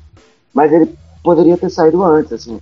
É, eu avaliei a pick do Dolphins, eu acho que o Samori Touré tem valências que podem ser, ser mais bem utilizadas, até pode ser até um cara que eu, eu gostaria mais de ver em campo e o próprio Dolphins pela, pelo que ele mostrou em Nebraska, um cara que tem um bom, um, bom talento, acho que ele, ele até tem uma certa velocidade. Eu, eu gosto dessa escolha para final aí de draft, então eu, eu não descartaria o, o no, no, no roster. Eu acho que pode ser um cara bem interessante até para o próprio Rams. É, era um cara que tinha sido craque de bola lá em Montana, né? Jogou em Montana algumas temporadas no segundo nível do college, assim como o Christian Watson, ficou lá quatro anos em Montana, utilizou o ano extra da pandemia, o ano extra de elegibilidade, então ele fez seis anos de college, porque ele fez o primeiro ano como redshirt, né? Não jogou. Então ele fez seis anos universitários e ele aproveitou o último ano para jogar em Nebraska. Nebraska é um programa que está em frangalhos há algum tempo, que está tentando se reconstruir, está tentando agora através de transfer portal, que foi o caso dele, né, através de transferências de jogadores que já estão em outras universidades, eh, transferência de bolsa, que foi algo que a, a NCAA permitiu a partir de 2019, de maneira mais livre, você poder fazer isso sem perder é, sua elegibilidade, porque antigamente se você trocasse de universidade, você era obrigado a ficar um ano parado, é, sem jogar. Ou você tinha que ter se formado na universidade anterior, para você poder fazer um grau de mestrado ou segunda formação em outra universidade, para você receber a bolsa.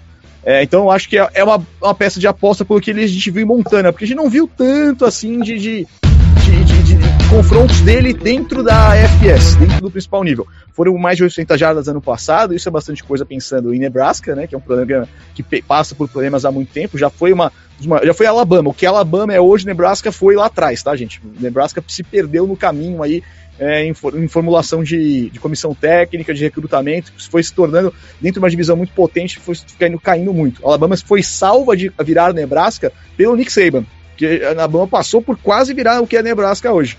E passou por situações de não ir mais para bowl e algum tempo e ficou algum tempo assim. Então eu acho que é uma boa escolha aqui, eu acho que é uma boa aposta. É o nosso Mystery Relevant, né? O nosso nossa última escolha do draft. E eu acho que, como você está virando a esquina já pensando em free agent, melhor você garantir um cara que você gostou do, da velocidade que ele tem, que ele tem velocidade, pensou nisso, para você ver o que pode fazer aqui em rotas dentro do time. Se o cara é rápido, o cara é um, um foguete, aposta aqui sua última escolha, aposta para ver o que vai dar. Porque na free agents você vai concorrer com outros times. E outros times talvez você não tenha como ganhar é, porque você vai ter times que vão oferecer uma situação melhor para ele virar um jogador dentro do elenco. Então, a gente tem aqui essa condição, aposta no, no Tauré, acho que foi uma ótima, uma ótima é, opção para finalizar o draft. É, só lembrar que Jeff Jennings, né, o, o homem da Hail Mary contra a Arizona, veio também numa sétima rodada, né, em, em seleção, em, em situação bem semelhante, né, um cara muito rápido no college que também chegou para gente na sétima rodada. Vai que, né? Em breve aí o Touré não tá também pegando uma Hail Mary para garantir um título da gente divisão. Vamos passar agora. Acabamos a nossa análise né, do, dos draftados. E a gente entra para falar um pouquinho agora sobre a profundidade do nosso roster, né? Algumas posições. Fomos bem. Tivemos algumas posições onde tivemos jogadores vindos do draft que vão dar um deep chart legal pra gente, vão dar uma profundidade de elenco legal, mas também ficou alguns buracos, né?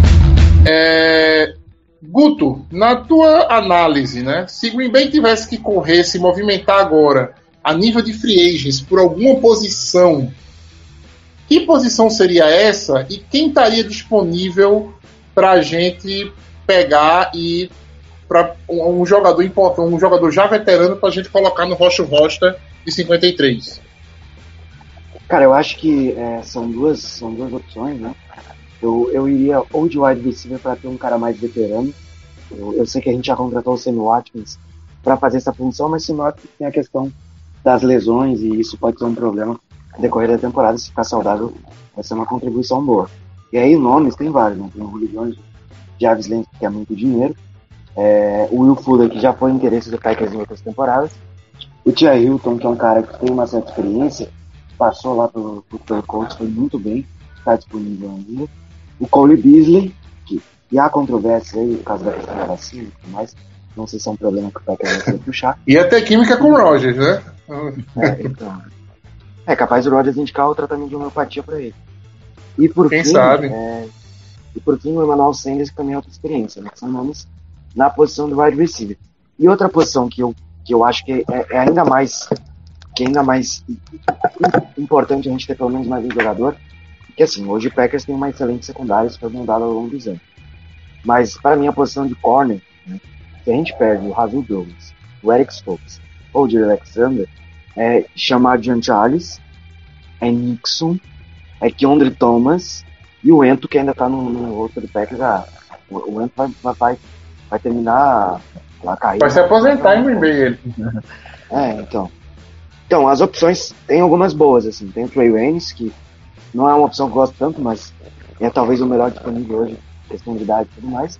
Tem, um cara, tem dois caras que eu particularmente gosto mais, que é o Kyle Fuller e o Chris Harris, que são caras que já mostraram uma certa, certa já, já mostraram algumas valências que eu acho que podem ser úteis aí pra depth. Eu não sei quanto é que o Kyle Fuller quer, porque os valores podem esbarrar.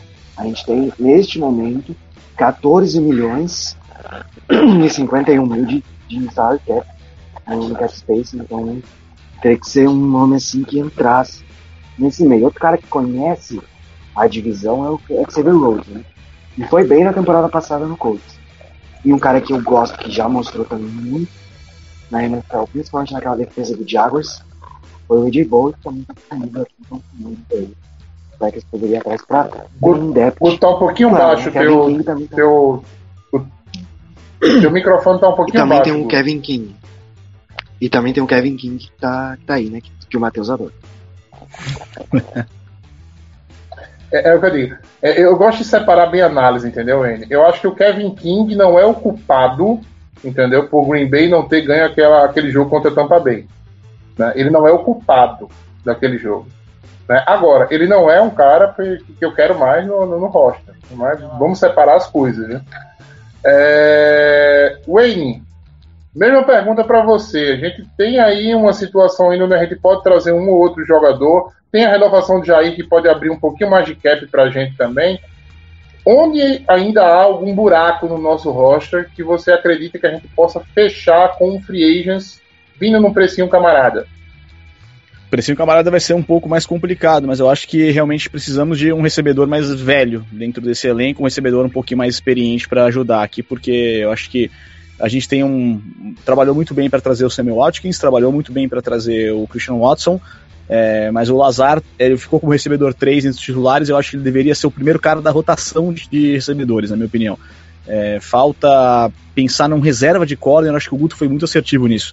Falta a gente pensar no que o- a diferença que está do primeiro para o segundo nível dos nossos corners. Quando a gente começa falando dos nossos corners, a gente começa falando em, em Eric Strokes, Jerry Alexander, a gente vai pra, continua a secundária, Adrian Amos, tem o Darnell Savage. Então a gente tem aí peças que são peças ok, boas, peças boas.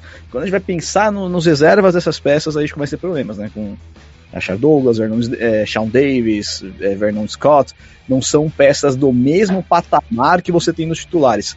E você não tem um corner para rodar. É, isso é problemático para você pensar ao longo da temporada que tá mais longa, tem um jogo a mais e todo ano tem lesão. E a gente tem que pensar aqui que deveria ter uma peça melhor de secundária para rodar, para funcionar na nossa rotação. Esses caras que estão sem emprego até agora, é, cada vez mais está ficando mais baixa a pedida. Depois do draft, então, vai passar uma, duas semanas, vai começar a ficar mais baixa a pedida. E é a hora da gente começar a negociar, a, a melhorar esse setor e também melhorar o setor de wide receiver. Eu acho que a gente pode cortar um pouco de dinheiro dentro do elenco, a gente vai conseguir enxugar um pouco dessa folha a partir do momento que nós é, fizemos os cortes de, de final de, de, de pré-temporada, vai melhorar um pouquinho o nosso orçamento. É, vai ficar longe do que a gente precisa ainda, mas existem recebedores que podem ser trocados ainda no mercado, recebedores que estão querendo sair dos seus times e existem bons free agents. Então, acho que sabendo trabalhar com inteligência nesse momento, a gente consegue terminar do, o, a pré-temporada, pelo menos, do elenco do jeito que a gente gostaria. Para mim, falta um pouquinho disso ainda para fechar esse elenco. Eu gostei muito da nossa ação pelo Sammy Watkins, eu gostei muito da nossa ação para pegar o Christian Watson, mas acho que faltou o David Bell, faltou a gente ter agido por um receiver de primeira rodada, tivesse entregado uma primeira e uma segunda, a gente, é, ali no algum momento do draft, tipo, talvez tivesse saído com os nossos seis recebedores que esperávamos. Os Packers falaram, até o Rogers entregou lá no Pat McPhee, que eles tinham seis recebedores de primeira rodada na mão, estudados, que são as duas possibilidades. Os seis saíram muito antes de chegar à escolha dos Packers. E isso porque os Packers sentaram em cima da, da opção de pegar a defesa de novo, não, não, não agiram. Então acho que há um momento que os Packers precisam ser um pouquinho mais agressivos, porque a agressividade pelo Jordan Love ela pode ter custado muito caro. A gente, gastou bastante para subir pelo Jordan Love, não foi incrivelmente caro, mas gastou pelo Jordan Love e a gente não viu ele jogar vai, vai entrar em quarto ano de contrato ano que vem e não vai ter tido o tempo que ele jogou lá para poder ter o ano de quinto ano de opção, ele não vai ter jogado, a gente não vai ter. A gente vai saber o que é o Jordan Love depois de tanto tempo.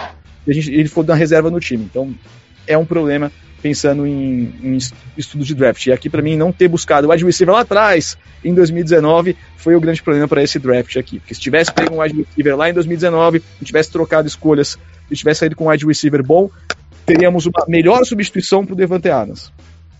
É, não tivemos. É. O... Eu acho que também tem outra posição onde a gente ficou um pouquinho. Tem um, tem um jogador que me agonia muito ele ter saído de Green Bay, que é o Shannon Sullivan. Entendeu? O Sullivan é, jogava no slot, entendeu? Se precisasse jogar de safety, ele jogava de safety. Se precisasse jogar no outside, né? como corner no outside, ele jogava no outside também. É um jogador tão bom e tão barato, né? Que saiu de Green Bay, que eu confesso que eu fico um pouco preocupado. O pessoal pensa no, no, no, no nosso corner, né? Que a gente, que a gente renovou o Razul Douglas e acha que corner é uma posição que você acha em qualquer lugar. É, o torcedor do Bay tem que deixar muito, tem que pensar saber disso muito claramente. O que aconteceu no ano passado com o Razul Douglas saindo do practice squad do Arizona para ser um dos principais jogadores, um dos principais corners da NFL, com números absurdos de interceptações e passes defendidos, é uma coisa que vocês não vão ver mais nunca na NFL. Aquilo foi um fenômeno inexplicável. Tá? É, Completamente. O sistema de jogo ajuda, né? nosso sistema de jogo é tão bom na pressão, com os, os Smiths, com a, a, o Sean Gary, funcionava tão bem que para ele aqui daria para jogar. Mas eu não sei se a gente pode fazer isso todo ano e achar que vai dar certo. Né, exatamente, não, não vai. Antes de tentar o Razil Douglas, a gente tentou o Isaac Iedon e a gente conseguiu criar o melhor highlight né, de 2021 do Justin, do Justin Fields. Né? A gente conseguiu entregar a melhor jogada de highlight do Justin Fields, botando o Isaac, Isaac Iedon né, como corner para marcar o. Acho que foi o Darnell Mooney, agora me esqueço quem foi o recebedor que fez aquele TD. Né? É, então, assim, esse corner é importante. Após o safety também, eu acho que um safety talvez seria bem interessante. Alguém mais experiente, alguém mais rodado de NFL. Muita gente falando do Chuck Clark. Eu não gosto do Chuck Clark. Eu acho ele, assim, eu acho ele fraco, sinceramente, para para o nível da secundária ali em Baltimore. Né? Ele era um cara que era escondido pelos corners, basicamente. Mas a situação de safety também é interessante, porque a gente tem o Savage, tem o Amos, né? O Savage já não já divide algumas, algumas poucas opiniões, e era interessante a gente ter depth também na posição de safety. Então, safety, corner, wide receiver, como a gente fechou, é mais ou menos o que a gente procuraria. Alguma outra, alguma outra posição vocês pensam? Pra gente Eu acho- reforçar, eu acredito. Pra futuro, Oi, eu oi. acho que a gente precisa começar a pensar em um Tyrande recebedor um pouquinho melhor. Pra futuro, não pra esse ano, tá? Não, não pensar nessa free agency, nada assim desse tipo, mas pensar em próximos drafts, a gente já começar isso daí. Estamos com o nosso, é, é, nosso roster de Tyrands, nosso, nosso, nosso deep chart Tyrands mais envelhecido e que não funciona mais tão bem assim pra passar a bola. O Aaron Rodgers faz um Tyrande virar o terceiro alvo, o segundo alvo de um time. A gente sabe que ele gosta de Tyrande, os Tyrands infam se infam É. cima dele. É, mas Sim, Andrew Quarles que fala, que eu falo, né? Andrew. Quarles que eu falo. Tem vários, Agora, tem vários que não são bons. Eu e tenho, eu tenho medo, tá, Wayne? Eu tenho um pouquinho de medo de investir em Tyrant, porque das duas últimas vezes que a gente fez isso, não deu certo. Mas não deu certo mesmo. Martellus Bennett e, e Jimmy Graham, né? Foi, foi a gente parar de investir em Tyrant que a gente começou, a- a- o ataque começou a fluir, né? Sei lá. Eu sou um pouco traumatizado com esse investimento em Tyrant. Tem o Tyler Davis, né? Pra Tyrant, que foi, é um cara que foi elogiado pelo, pelo Gutenkust, foi elogiado pelo Matt LaFleur. É um cara que eles, o Green Bay pegou no finalzinho do, do, do, do- do ano passado, né? Colocaram no practice squad, ele subiu, fez jogos, se eu não me engano, chegou inclusive a anotar um TD, o Tyler Davis, né? E é um cara que parece que o Green Bay conta bem para esse ano, né? Além da renovação óbvia do Bob Tonya, que é um talento que já tem uma química com o Roger bem interessante. É isso, pessoal. Vamos dar uma passada rapidamente aqui na nossa interatividade só. Deixa eu pegar aqui algumas mensagens que o pessoal mandou pra gente. Só pra gente sentir se o pessoal gostou ou não do que a gente falou, né? Ah, o Ramon aqui mandou: o Ryan vai de guarde, Jenkins vai de right tackle.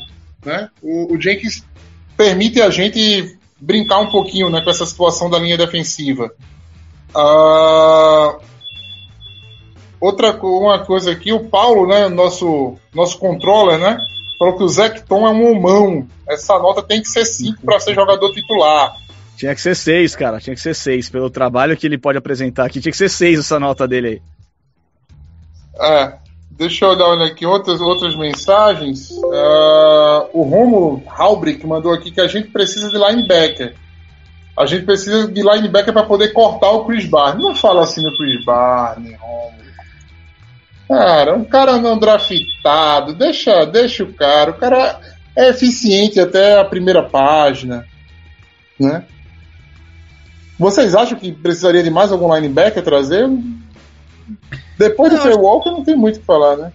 Eu, quero ver como é que o, o Tariq Carpenter pode se encaixar nesse time aqui, fazendo essa função também, né? Podendo ser um híbrido. Eu acho que é importante a gente ver o que ele pode fazer aqui, antes da gente pensar no que vem e pensar em outra forma. Mas eu acho que a gente tá bem munido agora. Acho que conseguimos hum, é, substituir bem ali o Smith, o traidor Smith. Acho que conseguimos substituir bem ele ali nessa função que tá faltando ali né, nessa questão do elenco. Eu acho que, que vai ficar uma linha, uma pressão muito boa. Acho que a gente tem uma, uma proteção do jogo terrestre boa agora e uma pressão muito boa para cima do, do time adversário. Então acho que não é o momento de pensar em linebacker aqui ainda não. No próximo draft, de novo, linebacker, dentro do segundo dia pelo menos. A gente tem- não, pode, não pode parar. É, é uma função muito importante que a gente precisa ter sempre jogadores aqui melhorando a, a qualidade de de reserva titular. A gente precisa sempre pensar em upgrade dessas peças.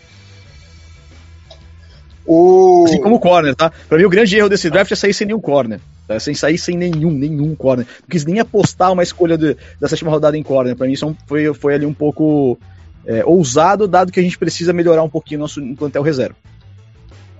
O Alexander Teles falou: Gol Pack Gol, parabéns pela cobertura do draft e pela marca especial de 200 podcasts. Muito obrigado, Alexander.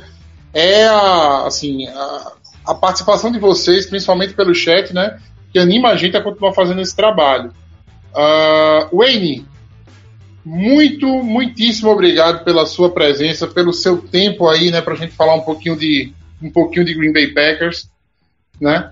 É, espero muito sucesso aí para você, pessoal da ESPN, né? A gente agora entra naquele limbozinho, né? Que a gente ninguém gosta depois do draft. A gente só vai falar de NFL agora lá para julho, finalzinho de julho, mais ou menos, onde começa já os training camps, né? Onde o negócio começa a ficar um pouquinho mais quente. Mas daqui para lá a gente vai ficar, um, vai passar um tempinho sem ter tanta notícia assim para para training camp, né? Com tudo.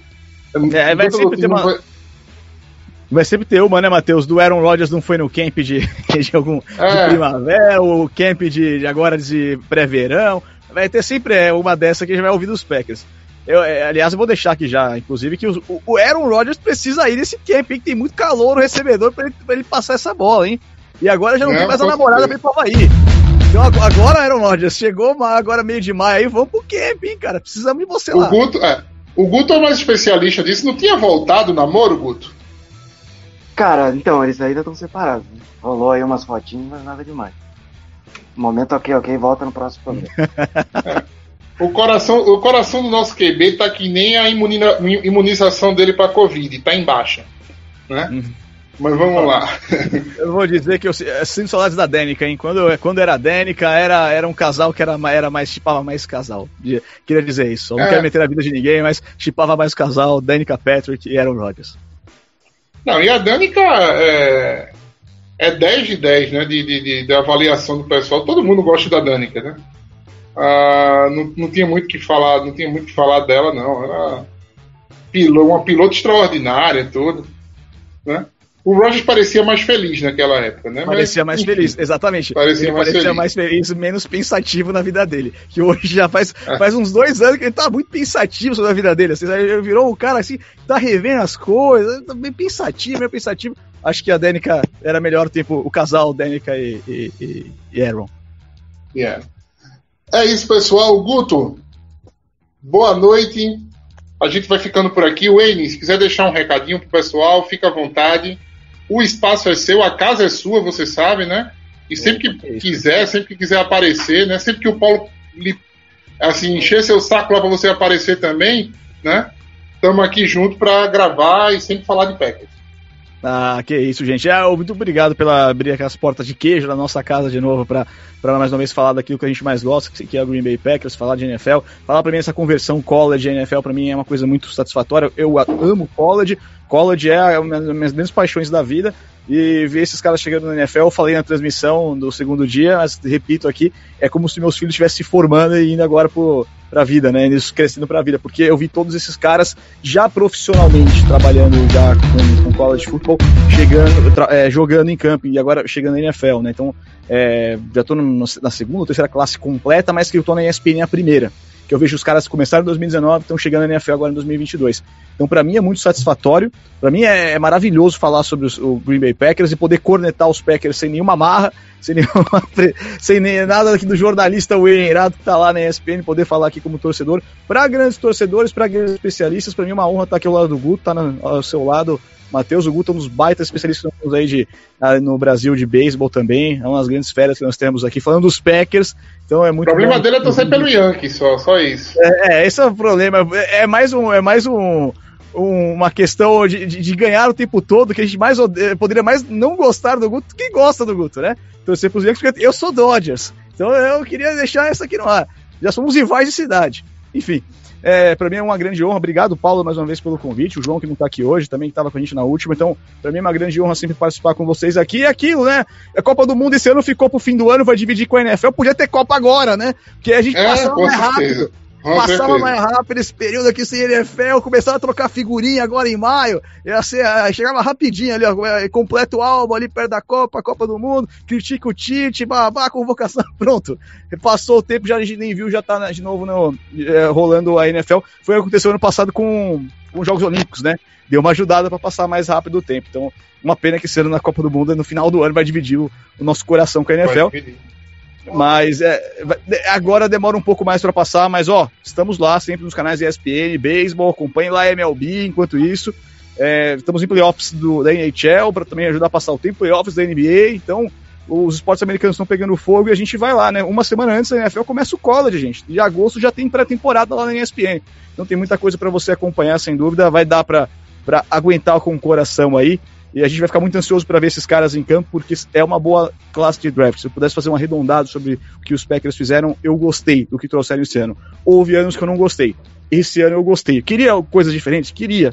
Né? Mas se for. Eu não sou o dono dos Packers, eu não sou o, o general manager. Não tem o títulozinho, não, Wayne? Não comprou a partezinha Não, não lá, tem, não, não nessa nossa, mano? E fiz o tour do estádio, fiz o tour do estádio com uma das donas, né? Conheço uma das donas aí, mas não, não tenho, não, não tenho com- condições para isso não. Para mim a minha grande honra é, é, é- é poder ter vestir, é vestir essa camisa como torcedor e como comentarista de alguma forma e poder, como se diz, é, repre- representar esse campinho verde na ESPN de alguma forma. Já fomos maioria um dia, hein? Já fomos Já maioria. Everaldo Max e o Enirado já fizeram uma dupla já. De maioria já. Agora virou, agora de novo, totalmente equilibrado, cada um torce para um time. Mas grande abraço, gente. Um prazer estar aqui com vocês sempre. Wayne, muito obrigado. Guto, muito obrigado. Pessoal que teve com essa com a gente aqui agora na, na interatividade, muito obrigado também. Esse foi o Lambo Olympus Podcast número 200. Nos vemos no 300? Não, nos vemos no 201 semana que vem, tá? Vamos fechar a pauta ainda durante a semana. Segue a gente nas redes sociais que você vai estar inteiraço para saber o que, é que a gente vai discutir na próxima quarta. Um abraço a todos e Go Pack Go!